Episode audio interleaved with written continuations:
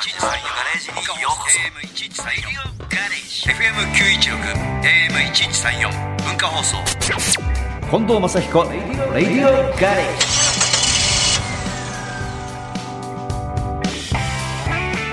近藤正彦です僕の自慢のガレージにようこそこんばんは。今夜のガレージクルー文化放送アナウンサー、砂山慶太郎です。オープニングのメッセージご紹介しましょう。はい石川県のちかさんからです。J スポーツで新たに始まったチームラジオプラス、見ました。うん。ゲストが近藤監督と立川選手。スーパー GT 岡山開幕戦を最初から最後までお二人の解説で見れて何より各チームの貴重なやり取りがリアルに聞けてとても興味深く本当に面白かったです。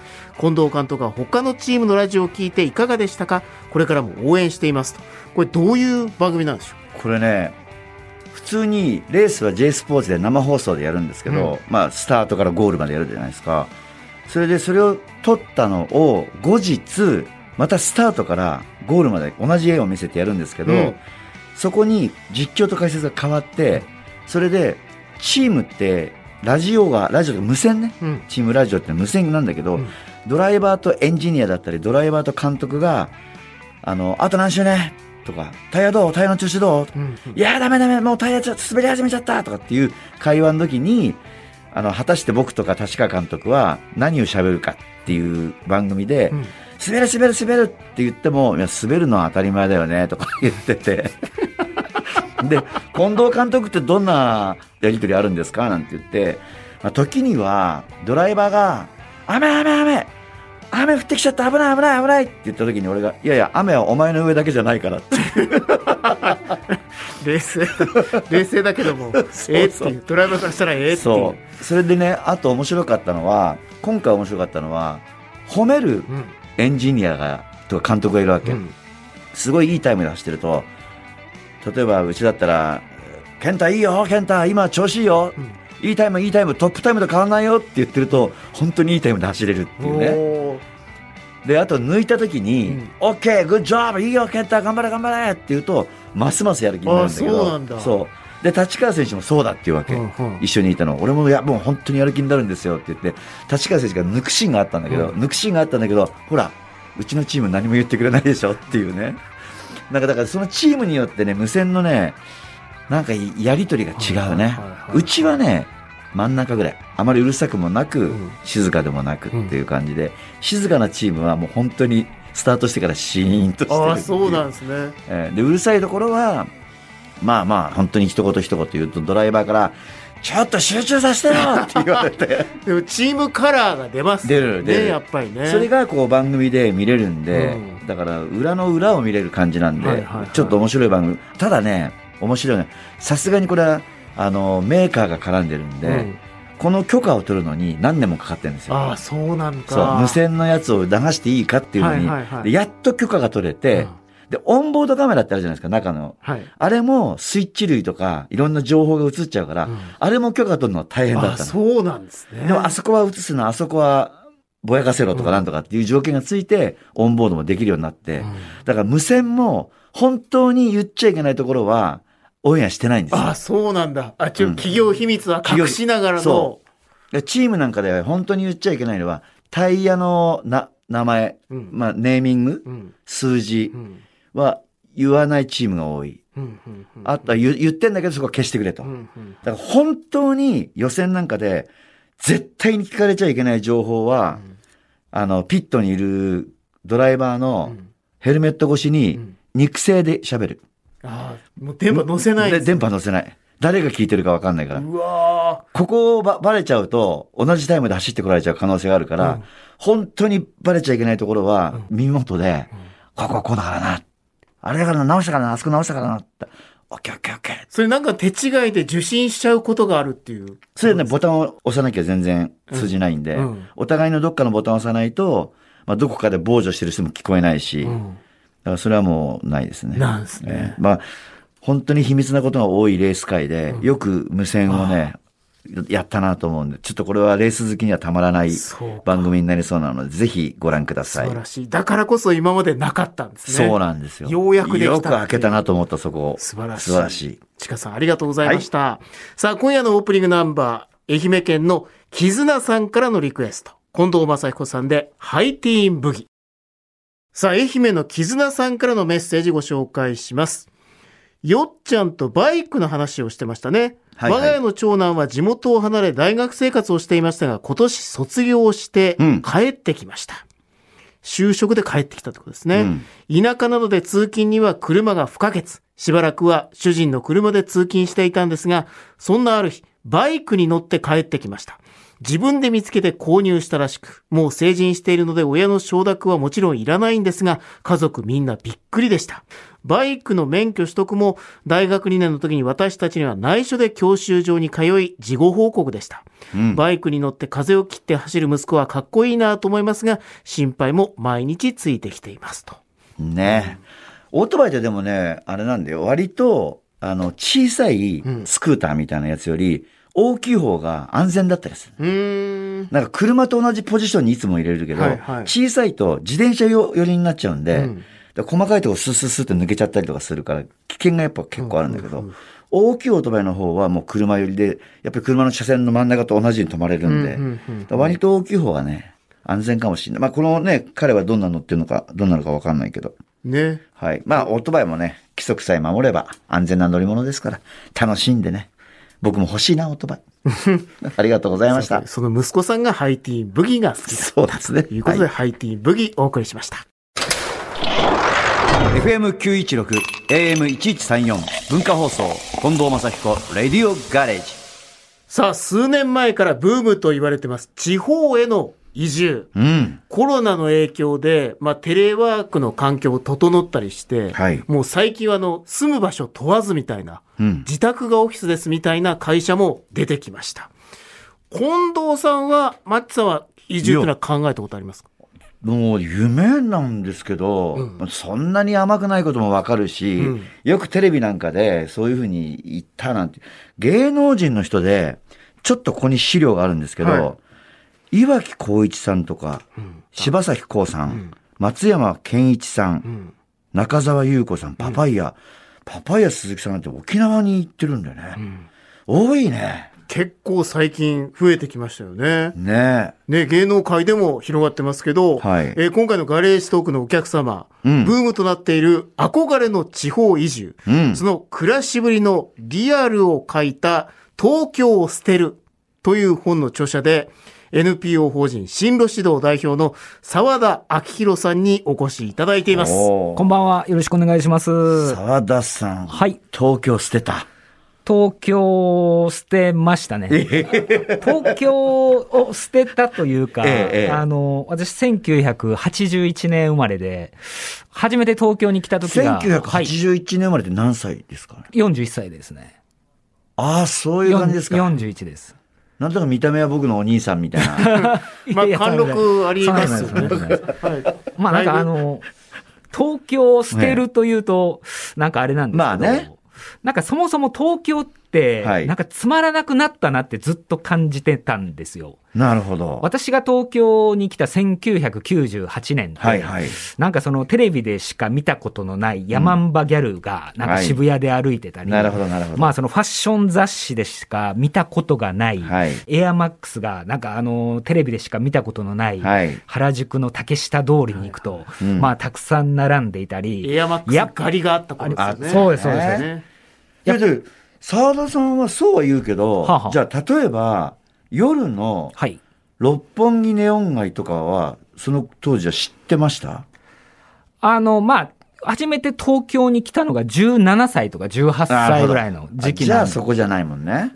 ででもさ、東京の良さみたいなものは分かったこともあるんですか？東京の良さはだから、は東京に来たばかりの頃は、うん。やっぱり自分の田舎、私神戸なんですけど、はいまあ本当の田舎ではないんですけど、神戸なんでまあそこそこの町なんですけど、ね。まあそれにしても、うん。まあその町で芸能人にすれ違うことはないですし、まあその、いわゆるファッション誌で見るような、うんうん。あー格好してる子たちに会うこともないですし、うん。やっぱり東京ならではの魅力ってあったんですけれども、うん。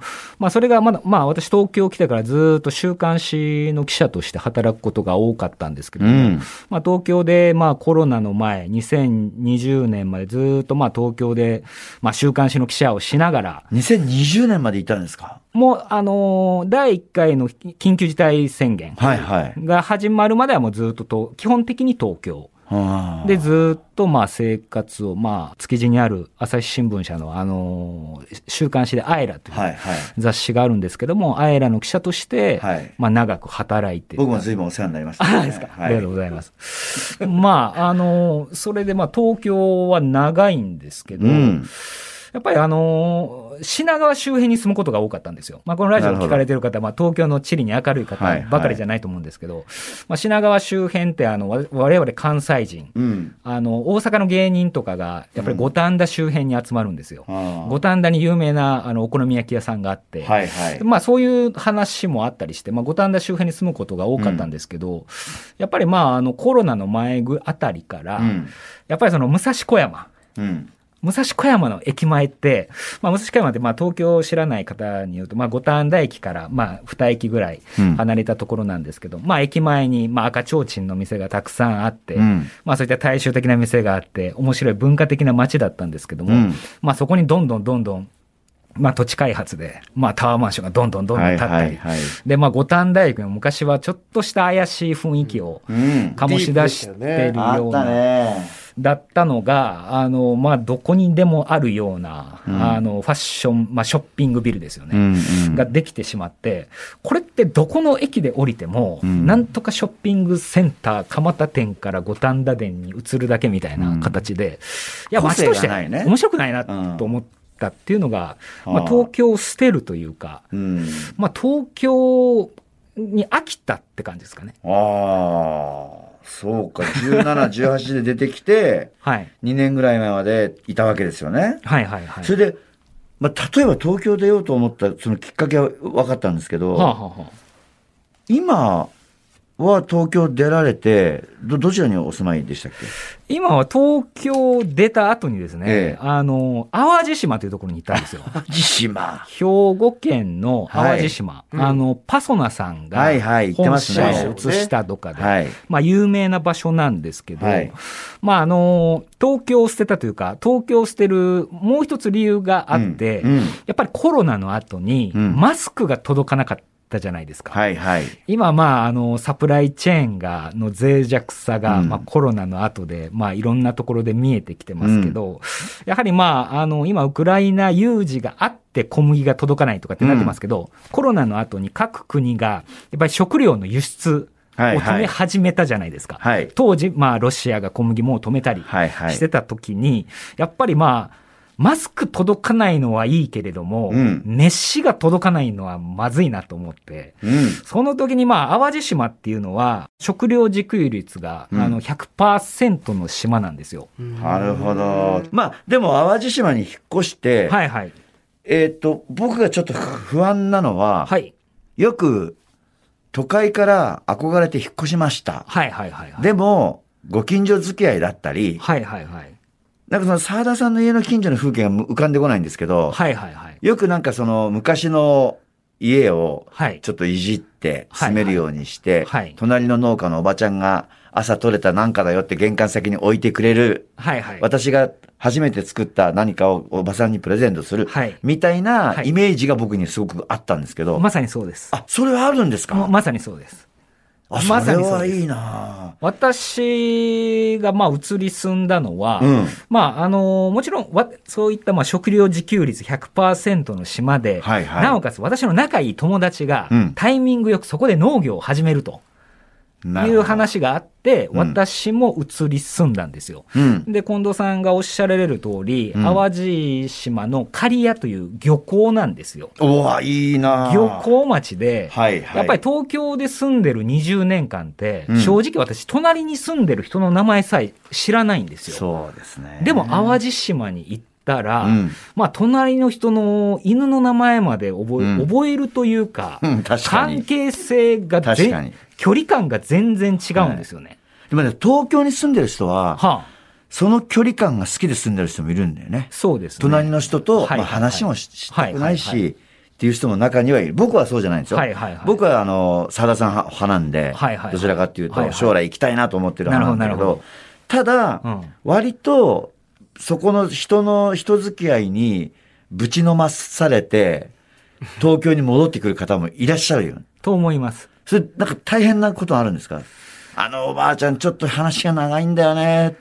ちょっと話すと1時間なんだよ、みたいな。そこは好き好きだと思います。ただでも都会でしか住んだことがない人が、うんいきなり横の人が、しょっちゅうなんか玉ねぎ持ってきたり、はいはい。なんかその草刈りちょっと手伝ってくれないかとか、はいはいこんないきなり密な関係になると、それはびっくりすると思いますよ。するよね。ただ、やっぱり沢田さんそういう意味ではさ、記者目線があるから、はい人間ウォッチングとか、そういうのも楽しいんでしょうね。そうです。楽しめればいいと思います。ああ、なるほどね。で、都会のさ、隣、壁一枚隣の砂山さんち全然知らないんだよね。家族構成もっていうような人がいきなり行くと辛いか、やっぱり。例えば、あの、地方行けば、高齢化が激しいんですよ。なるほど。で、私みたいな40歳超えてても、はいめちゃくちゃ若いんですよ。だからまず、東京では、あの、聞いたこともなかった町内会。町内会。町内会費が回収に来たり、はいあと消防団に入ってくださいとか、なるほどそういう話が全然来るので、はいはい。まあだから、都会みたいに、いや、私は近所とは関わりませんよ、みたいなのは、通じない。ちょっと通じないですね。通じない。まあそれをやろうとしたら、本当の山奥の山奥の山奥でもっともっと山入んなきゃダメだね。住むとか、うん。であれば可能だと思いますけど。でもやっぱり、今の話聞いてるだけでもちょっとまだ俺憧れるな。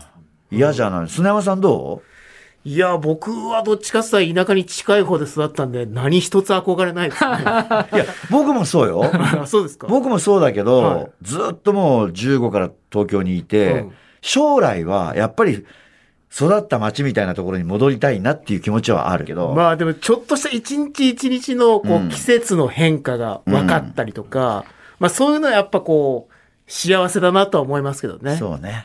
まあちょっと具体的にじゃあどういう生活をしてるのかっていうのはこの後のゾーンで伺いたいと思います。ではここで一曲沢田さんからのリクエストをお送りしたいと思います。まあ理由は聞くまでもない気がするんですけど、ねこれ。どうしてこの曲のチョイスになったんでしょう？まあ、この後ちょっと話すんですけど、実は今もう淡路島を出て、うん。あの、西宮市の甲子園っていう町に住んでるんですよ。おうまあ、私の移住の結論としては、やっぱ好きな人の近くで住むというのが一番いいなということで、まあそれ私の。ちょっとあれじゃないの？東京屋で淡路って淡路屋でこの好きな人がいるところに住むって、ちょっとわがままだよね。ちょっとわがままですね。えーでもこれはわかるわ。でねは、この歌。今好きな人の家から歩いて2分ぐらい。えそそ その歌が窓を開ければ聞こえる。えるわすごいすごいな素晴らしい場所で。すごい。このチームが好きな人にとってはね。たまらないでしょうね。曲紹介お願いします。六甲おろし、阪神タイガースの歌です。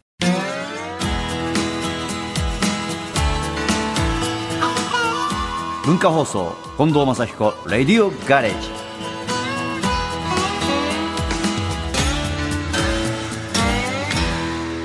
ガレージトークのお客様、地方移住のリアルが書かれた本、東京を捨てるの著者、沢田明宏さんです。引き続きよろしくお願いします。お願いします。それでは澤田さんの淡路島の生活もうちょっとまあ実際、まあ淡路行かれましたけど、結局どういうお仕事というか、どういう生活をされてるのかっていう、どうだったんですか？で、西宮に行くことになった流れは。まあ、西宮今度また逃げたんですけど、うんまあ、あの、淡路島の生活をちょっと舐めてったんですよね。なるほどで、私のイメージとしては、まあ、それ、まあ、別にそんなお金を稼いでというよりかは、まあ、農業、まあ、反農反 X みたいなイメージで、まあ、農業で、まあ、年間2、300万稼いで、あとは、まあ、記者の仕事を細々とやりながら、まあ、のんびりと、まあ、私自身取材対象として農林水産業を取材したいということもあったので、うんそういうイメージで行ったんですけど、ただ、農業の壁が高すぎたんですよ。難しい。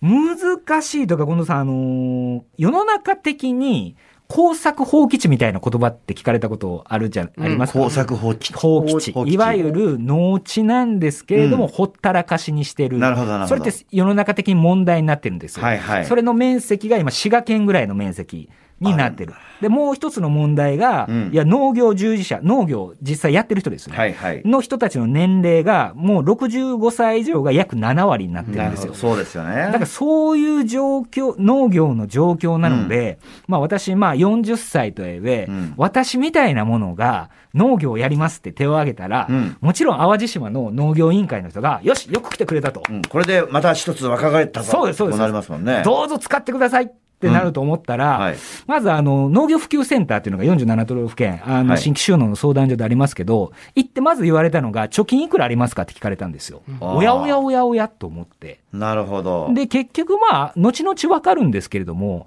農業ってあの初期投資がすごいかかるんですよ。なるほど。例えば米とかやろうと思ったら、うんトラクターからコンバインからなんだら買ったらもう、はい。たちまち1500万、2000万かかる。はいはい。で、まあ、お金がかからない、まあ、あの、ビニールハウスとかではなくて、露地野菜。うん、僕らはナスとかキュウリとかトマトとか、はいそんなイメージがあったんですけどね。はいはいはいまあ、もちろん玉ねぎもそうだし、はいはいはいああいうのもやっぱりお金かかる金かかります。へー金かかります。まあ、全国農業会議所っていうのが、うんあの調査してるんですけども、新規収納1年目に要した費用って大体570万円ぐらいかかるんですよ。ん平それじゃあ均してですちょっと言った意味ないよね。かなりかかるんですよ。いや、例えばね、はい農業をやれたとしますよね。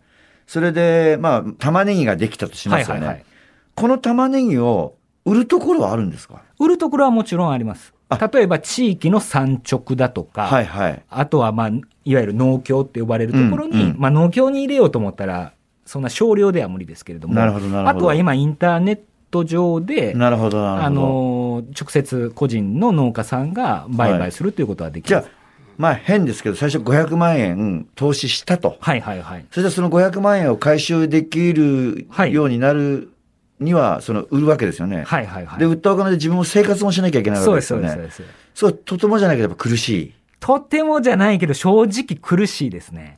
それでみんな何？あ帰ってきちゃうのかな、東京あに。そうですね。まあ、あの、先ほどの同じ調査で言うと、うん。新規収納して10年以内の人の農業所得、これはまあ経費とか引いた、はいまあ、はい手元に残ったお金ですよね。農業所得の平均値が109万円なんですよ。なるほど、ね。まあちょっと厳しい。厳しいよね厳しいですよね。まあちょっとこれまた来週、ちょっとね、あの、今、足止まった人いると思いますよ。うんよし、行こうと思ってた人が。憧れだけではいけない。そうそう。僕もそうなの。僕も憧れてたんだけど、うんまあ僕を透かされて帰ってくる人の意見も聞いてたし、テレビでそれも見てるし、はいはい。だから慎重に行かなきゃいけないなと思って、今回澤田さんに来てもらったんで、また来週も一つはい。お話を聞かせてください。はい来週は地方以上のリアルですけど、来週は田舎暮らしの取説っていうことで、まあ、よりこう具体的に取説ね。どうやって生きていくのかっていうのを来週は楽しみですね。はい、伺いたいと思います。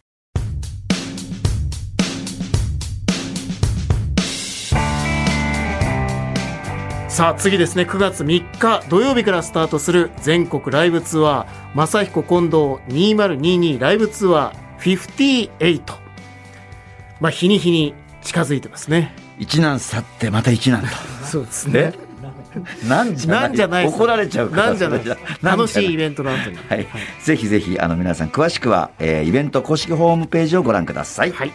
近藤正彦レディオガレージでは皆さんからメッセージをお待ちしています。メールアドレスは近藤アットマーク JOQR.net KONDO アットマーク JOQR.net ツイッターでつぶやく際は、ハッシュタグ、近藤正彦レディオガレージをつけてください。聞き逃してしまった方やもう一度聞きたい方は、ラジコやポッドキャスト QR でもお聞きになれます。レディオガレージ、ここまでのお相手は近藤正彦と、今夜のガレージクルー文化放送アナウンサー、砂山慶太郎でお送りしました。また来週このガレージでお会いしましょう。